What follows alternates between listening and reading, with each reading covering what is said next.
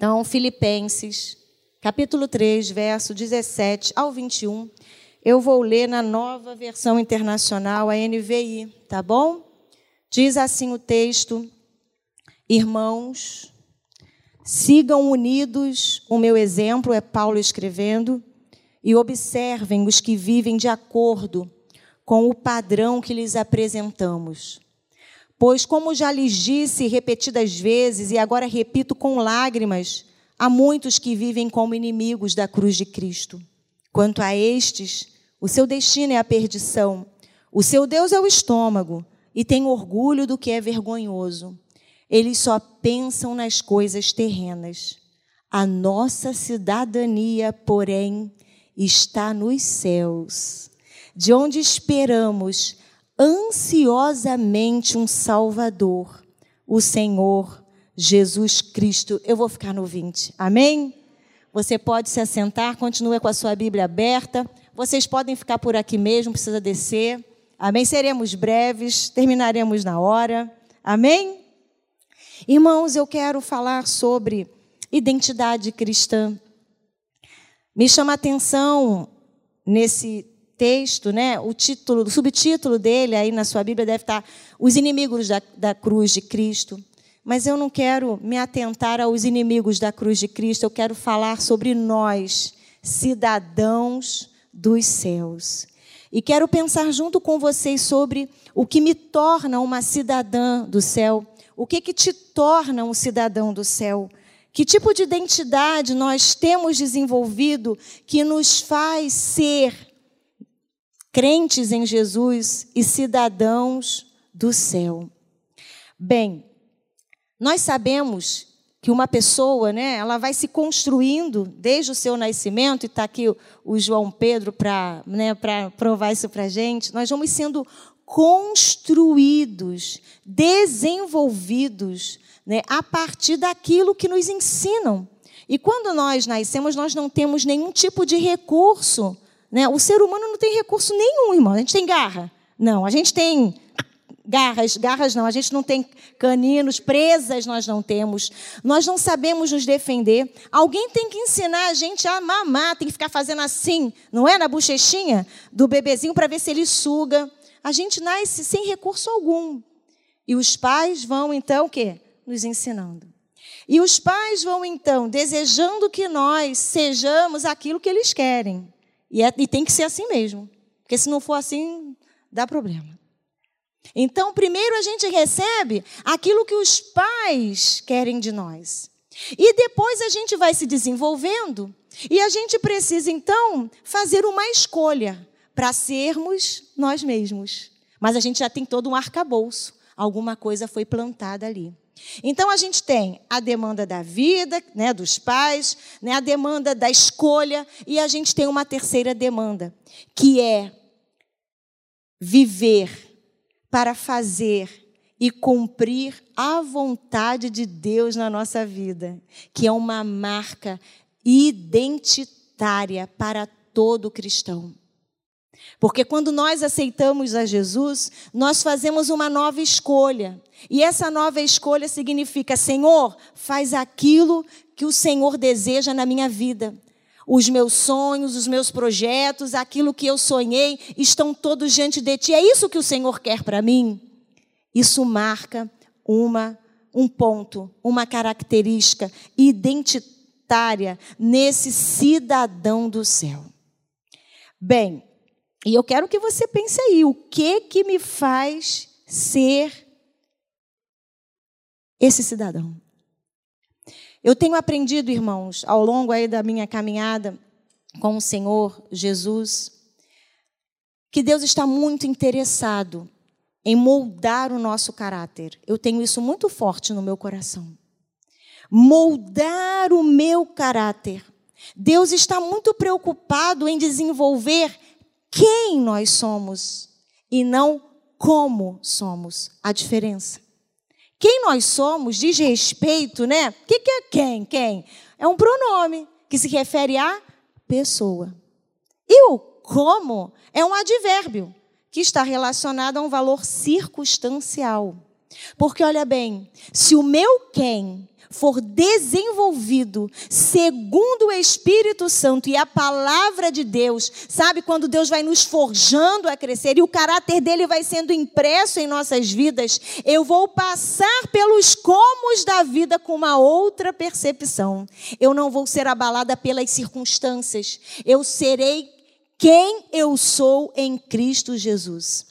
E a nossa identidade é Cristo vivendo em nós, como o apóstolo Paulo escreveu aos Gálatas lá, no capítulo 2, versículo 19 e 20, ele diz: Pois por meio da lei eu morri para a lei, a fim de viver para Deus, fui crucificado com Cristo. Assim, já não sou eu quem vive, mas Cristo vive em mim. E a vida que agora vivo no corpo, vivo-a pela fé no Filho de Deus, que me amou e se entregou por mim. A nossa identidade é Cristo vivendo em nós. Mas, pastor, o que, que é isso? E aí eu quero trazer aqui o exemplo do próprio apóstolo Paulo quando ele está escrevendo à igreja em Corinto, e ele vai falar daquilo que o Senhor estava revelando a ele, porque ele era um homem dotado, né, de uma inteligência, foi chamado e salvo para realizar coisas grandes. E diz o texto de 2 Coríntios 2, no versículo 1, que ele diz assim: "Embora não adiante nada, eu preciso me gabar de mim mesmo", é Paulo escrevendo.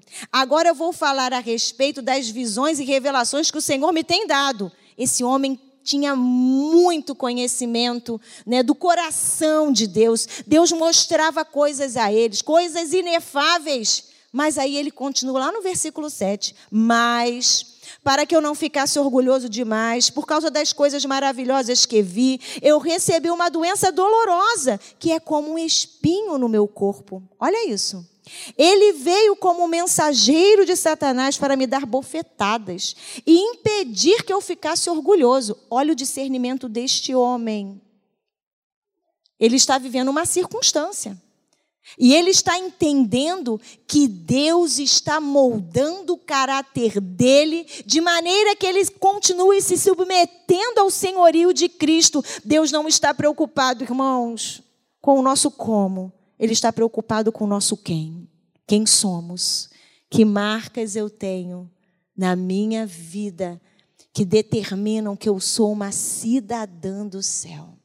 E aí ele continua dizendo, né, que ele orou três vezes ao Senhor. Ele queria se livrar daquele espinho, daquele espinho da carne, mas o Senhor respondeu para ele: "A minha graça é tudo o que você precisa, pois o meu poder é mais forte quando você está fraco. Irmãos, só cidadão do céu entende isso. Só. E eu costumo dizer, vai falar, nossa, a pastora é negativa, né? Eu sou não, irmãos. Eu creio no poder de Deus, mas eu tenho uma certeza no meu coração: Deus não me chamou e te chamou para a gente viver feliz nessa terra. Todo dia é festa. A vida do cristão, ela vive, é, é, a gente vive ela em festa porque nós cremos e temos esperança. Mas a vida do crente é batalha, é renúncia e é compromisso firmado. Deus nos chamou para nos transformar e nos, nos santificar. E a palavra de Deus diz que Ele tem uma vontade. Olha a vontade de Deus, olha isso. A gente esquece desse versículo. Qual é a vontade de Deus para a nossa vida? A nossa santificação. Nós fomos separados, irmãos. Por isso nós somos cidadãos dos céus. Nós não somos desta terra. Nós estamos aqui, nós vivemos aqui, mas nós estamos sendo preparados para voltar para a nossa casa e a nossa casa é o céu. Dá um glória a Deus aí. Aleluias. É a Bíblia quem diz. Deus não está preocupado em retirar o espinho da carne de Paulo. Deus não está preocupado com isso. Mas Deus está muito preocupado em tornar Paulo um crente humilde e aprovado. Porque ele está muito preocupado em transformar quem Paulo era. E Deus está muito preocupado em transformar quem a Raquel é. Deus está muito preocupado em transformar a tua vida para que você seja um cidadão do céu.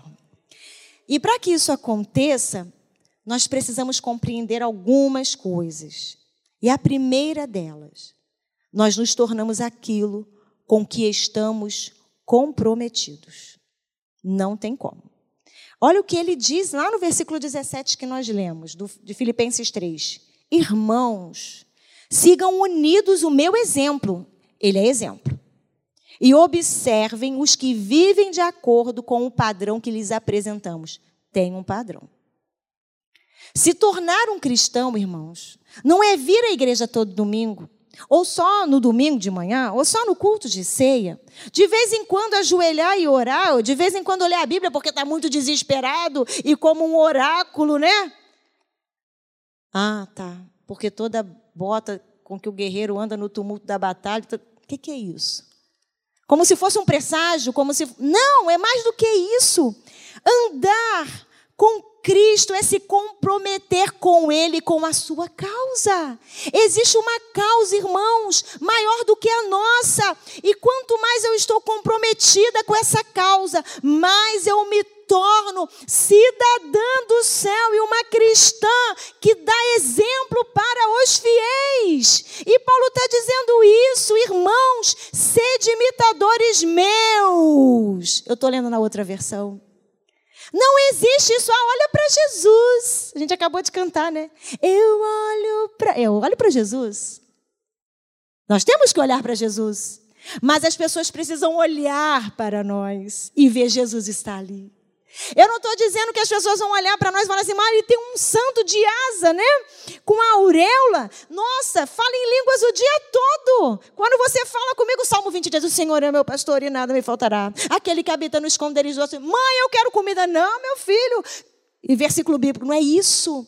O que a gente está falando é que as pessoas precisam imitar sim, a nossa conduta, de maneira que quando elas estiverem conosco, nós transmitamos para ela a paz que Jesus dá, que nós transmitamos às pessoas o amor que Jesus nos ensinou e nos amou, que nós transmitamos às pessoas a misericórdia, porque Ele foi misericordioso comigo, a compaixão. Irmão, ser crente é ser diferente, ser crente é estar comprometido com algo com o qual nós nos relacionamos. Glória a Deus! Você está comprometido com o seu casamento? Se você está comprometido com seu casamento, você está investindo nele. Se você está comprometido com a sua família, você está investindo na família. Se você está comprometido com o seu trabalho, você investe no trabalho. Se você está comprometido com as coisas da igreja, você está investindo nas coisas da igreja. Nós nos tornamos aquilo com que estamos comprometidos. E ontem nós estávamos aqui com os adolescentes e jovens e a gente falou sobre redes sociais, sobre o dilema das redes.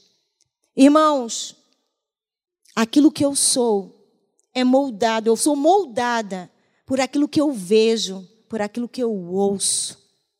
Sabe? Por isso que a palavra de Deus diz, e a nossa linda leu aqui, né? Romanos 12, 1 e 2, nós precisamos ter a nossa mente transformada, porque quando a minha mente for transformada e eu entender quem eu sou em Cristo, a minha vida vai ser diferente, o meu comportamento vai ser diferente.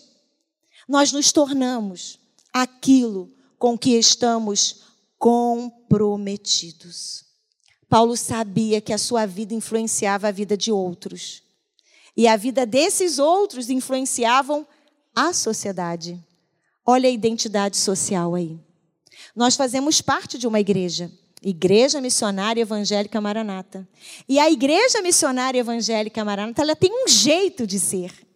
E a gente tem até um slogan: pregando o evangelho com equilíbrio. E nós nos tornamos, né, esse jeito. Nós temos uma identidade social.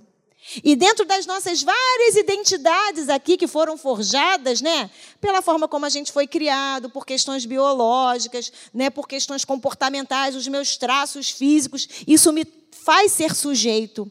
E dentro da coletividade, a gente só vai buscar, né, um local e um, e um grupo com o qual eu me identifico. Se você se identifica com a causa de Cristo, Você não pode ficar alegre, feliz e saltitante quando você está lá do outro lado. Não é assim? Eu não me identifico com o escarnecedor. Eu não me identifico com aquele que fala mal da palavra de Deus. Eu não me identifico com aquele que zomba daquilo que nós pregamos. Eu não me identifico com um site pornográfico. Eu não me identifico com os influencers né, da vida que me ensinam e querem me ensinar coisas com as quais eu não concordo. Nós nos tornamos aquilo com que estamos comprometidos. Com que você está comprometido? Eu quero que você pense. Eu tenho pensado nisso. Aonde eu estou, o que eu quero, como meu coração está lidando com as coisas deste mundo. Deus quer nos transformar, irmãos, nos fazer santos, para que nós possamos assumir valores, atitudes e, um, e, e comportamentos, um caráter que seja igualzinho de Jesus, o nosso modelo, o nosso exemplo. Sede meus imitadores e observai os que andam segundo o modelo que tendes em nós. Para eu me tornar uma cidadã do céu, eu preciso ser envolvida com uma causa maior do que mim mesma.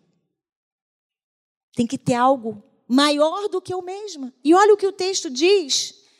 Pois, como já lhes disse repetidas vezes, e agora repito com lágrimas, há muitos que vivem como inimigos da cruz de Cristo. Quanto a estes, o seu destino é a perdição, seu Deus é o estômago. Estou voltada para mim, tá vendo? Meu Deus é o estômago. Tem orgulho do que é vergonhoso. Eles só pensam nas coisas terrenas. A pessoa cujo Deus é o ventre é aquela pessoa que está preocupada só com as suas causas. O que que te abala? Ah, meu problema. Aquilo que eu tenho que fazer amanhã, aquilo que eu preciso conquistar. E a causa do teu irmão? E a causa de Cristo? A gente precisa ter algo com o qual a gente se identifique e, com, e pelo qual a gente lute que seja maior do que nós mesmos.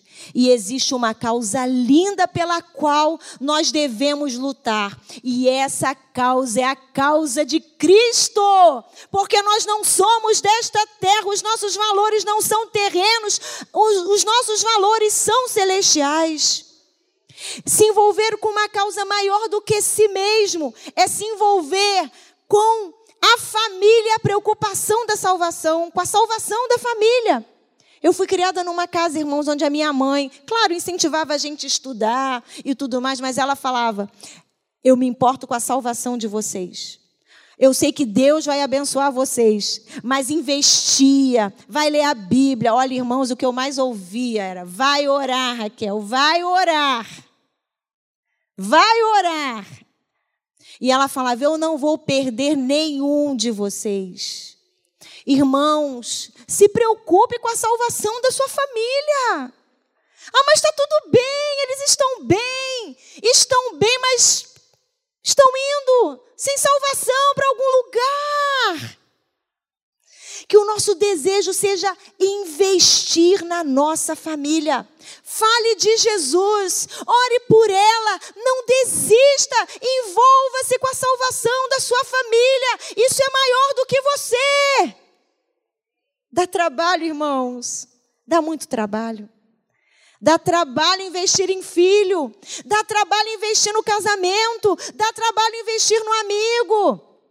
E a gente tende a achar que aquela pessoa que está ali sem problema algum, aí fala assim, só falta Jesus na vida dela, né? Mas está tudo tão bem, ela nem precisa de Jesus. Ela precisa de Jesus, sim, ela precisa do seu testemunho, ela precisa ouvir que Jesus morreu por ela, ela precisa ouvir que há salvação, que há céu, que há inferno. Irmãos, a gente não pode recuar das verdades que a gente acredita. O teu amigo de escola precisa de Jesus. O teu amigo da faculdade precisa de Jesus. O teu marido precisa de Jesus, mas pastor, ele já é salvo. Ele precisa sim das suas orações, precisa do seu companheirismo, precisa da Sabe? Agora eu estava ali, vamos orar pelas famílias. Aí meu marido falou assim: pode falar, né, amor? Falou assim: amor, ora por mim. Eu falei: o que, que houve? Eu estou muito angustiado. Irmãos, família é isso. É você poder falar hoje, eu não estou bem, ora por mim. Tem dia que é Ele que ora por mim. E é assim. Quantas pessoas têm buscado a sua vida para. Ora por mim! Porque entendem que você é exemplo dos fiéis, que da tua vida flui e emana a vida de Cristo. Tem uma causa maior do que você mesmo. Continue orando, investindo na sua família. Continue investindo, mesmo que seja muito difícil, continue investindo. Mesmo que pareça estar tá tudo tranquilo, continue investindo. Não desista. O pai do Sancler se converteu num culto de Natal após uma cantata. Não foi a primeira, foi a primeira? Não. A quinta. Aí, vamos convidar, né? Um bom motivo. Primeira, nada. Ah, coisa linda, né? Bonito coral, né? Nossa, bonito coral, fiquei emocionado. Primeira, segunda, terceira, quarta. Na quinta vez a gente convidou por convidar, né? Vai lá, pai, né? Vai lá, sogro, vai ser bom. Cinco anos. Até que naquela noite, né? a gente nem estava com expectativas. Quando o pastor fez o apelo, quem estava lá na frente? O seu Antônio. Glória a Deus por isso. Deus restaurou a vida daquele homem. Estava separado da mãe de Sancler, já divorciado no papel. Divorciado no papel, aquela mulher orou 12 anos por ele, o homem não se convertia. Eles se divorciaram, irmãos. E olha bem, ele se converteu. Final, nem sei, não lembro o ano. Não lembro, tem que fazer conta, não vou fazer conta, porque o tempo está passando. 97. E no ano de 98 se casaram de novo. Deus restaurou, irmãos. Invista, não desista. Tenha uma causa maior do que você mesmo. Aquilo que nós temos, nós temos que propagar. Por isso que crente é um bicho engraçado. Porque assim, você vê, por que, que crente fica falando para o outro? Olha, você tem que conhecer Jesus. Olha, Jesus salva, hein? Olha, Jesus liberta, Jesus quer mudar a sua vida. É um negócio estranho, né? Ninguém fica tentando te convencer do outro lado. Fica. Vamos lá. Não, a gente que fica, né? Crente é um negócio assim muito engraçado. Sabe por que, que nós somos assim engraçados?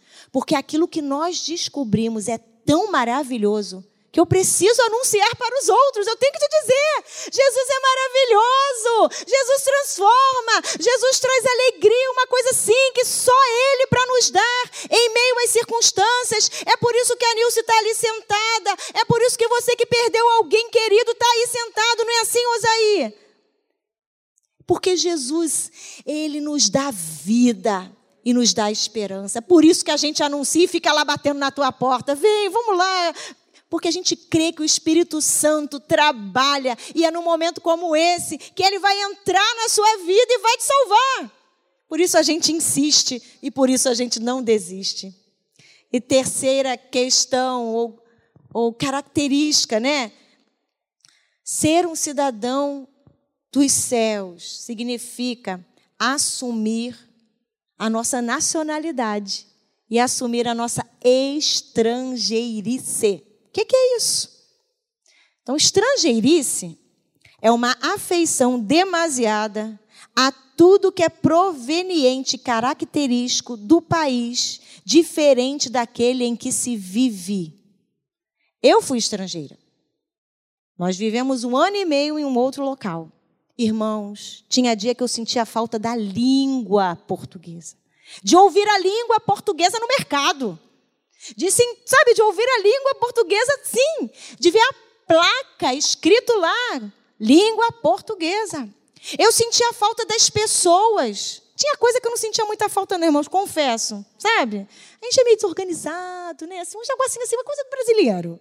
Mas, irmãos, eu estava lá, mas eu sabia que eu não era de lá. Eu poderia ter continuado a viver naquele lugar, mas eu ia sentir sempre falta das minhas raízes, da terra que me gerou, dos amigos, da família, da igreja, de cantar os hinos em língua portuguesa. Ser estrangeiro é isso, é sentir saudade, sabe? Ai, a minha terra. E o apóstolo Paulo diz: Pois a nossa pátria está nos céus. de onde também aguardamos o Salvador, o Senhor Jesus Cristo. E a palavrinha usada aqui para cidadania, né? A nossa cidadania, porém, está nos céus, a nossa pátria está nos céus, ela tem dois sentidos. É uma palavra em grego, né? então ela tem dois sentidos. O primeiro sentido é é aquilo que a cidadania é aquilo que nos diz, né, que nós pertencemos a um estado. Então eu tenho direitos e também tenho deveres para com esse estado. Então, cidadania é isso. Quem é cidadão brasileiro aqui? OK. Então, nós temos direitos, então, temos deveres, né? Lá com o nosso estado, com a nossa nação. Mas o termo também é usado para designar uma colônia de estrangeiros. E os crentes de Filipos sabiam muito bem o que significava isso. Por quê? Porque Filipos era uma colônia militar de Roma. E Filipos, ele dava conta e prestava contas diretamente a Roma. Administrativamente, ela não estava ali debaixo né, das autoridades da Macedônia. Então, olha bem, o que, que o apóstolo Paulo está dizendo aos crentes de Filipos? Olha bem, vocês estão, né, debaixo aí, né, dos valores de Roma, vocês precisam prestar contas, vocês são uma colônia militar, mas olha bem, não estime tantos valores de Roma porque vocês não são romanos, vocês são de Filipos. E trazendo aqui para nós, não se apegue demais aos valores aí desta terra. Sabe por quê, irmãos? Nós não somos daqui, a nossa pátria é o céu. E nós precisamos sentir saudades dela. Eu não sei, minha mãe falava umas coisas e depois eu comecei a sentir essas coisas. Tinha dia que ela falava assim: Nossa, tô com uma saudade do céu. Eu falei, Como assim, mãe? A senhora nem morreu, não teve do outro lado. Irmãos, tem dia que dá saudade. Você já teve saudade de Jesus?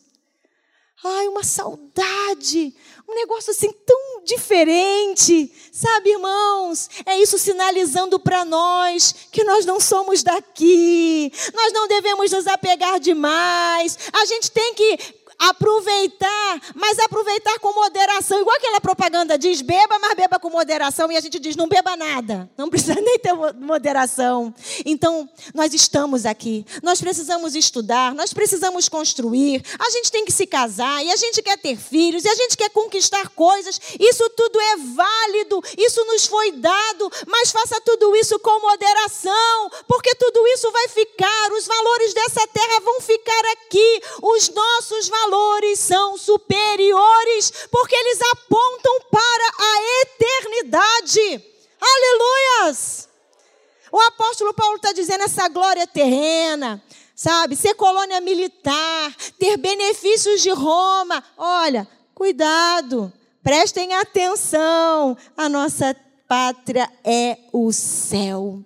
E nós aguardamos o Salvador, e o Salvador é o Senhor Jesus Cristo.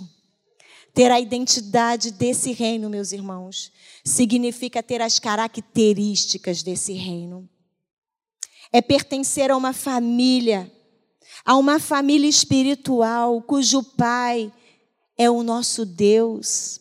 E nós fomos então identificados como filhos por meio de Jesus Cristo e do seu sacrifício, e é através do Espírito Santo em nossas vidas que nós vamos então tendo uma metanoia, algo vai acontecendo dentro de nós, a nossa mente vai mudando, a minha maneira de sentir vai mudando e a minha maneira de agir vai mudando, porque é a identidade do céu impressa na minha vida que vai dizendo: você você não é daqui. Olha para cima, porque é para lá e é de lá que vem o nosso socorro. Aleluias. O cristianismo não é uma religião só, sabe? Uma religião. Irmãos, quanta gente religiosa. Quanta gente religiosa. Apegada à letra. Servir a Deus, pertencer aos céus, é um estilo de vida é relacionamento com Deus. É isso que marca a nossa filiação a nossa cidadania e a nossa identidade em Cristo. Vamos ficar de pé? Louvado seja Deus, aplauda o Senhor Jesus. Aleluias. Eu quero que você saia daqui com essa forte convicção de que você é um cidadão do céu. E enquanto a gente está olhando e desejando esse Salvador, aguardando a volta dele, a gente vai se permitindo ser moldado pelo Espírito Santo, de forma que nós nos pareçamos com Jesus e esses valores entrem na nossa vida. Irmãos, não dá para viver de qualquer maneira, não. Não dá para viver como se estivesse na Disneylândia. Nós estamos nesta terra e por mais que eles digam que, gostem da, que gostam da gente, nós somos estrangeiros. Está na fala, está no sotaque, está na forma de se vestir está na forma de olhar, está na forma de se expressar. Isso tudo demarca a nossa estrangeirice. Eu posso falar um inglês muito lindo, mas alguma coisa do meu, da minha estrangeirice vai aparecer lá. Ih, é de algum lugar, deve ser brasileira, ou então, porque nós temos uma marca. E você tem a marca de Cristo, não tenha vergonha dela. Adolescente e jovem, não tenha vergonha. Você é marcado, a sua identidade é a identidade de Cristo. Jovem, adulto, senhor, senhora. Você tem a marca de Cristo. Continue exalando este bom perfume. Quando você estiver lá no meio, igual Pedro estava, olha, ele andava, era um deles. Denunciava a forma de falar, a forma que você fala. Que você seja denunciado como alguém que serve a Cristo, porque você tem uma nova postura. Você não é deste mundo. A nossa pátria é o céu. Amém?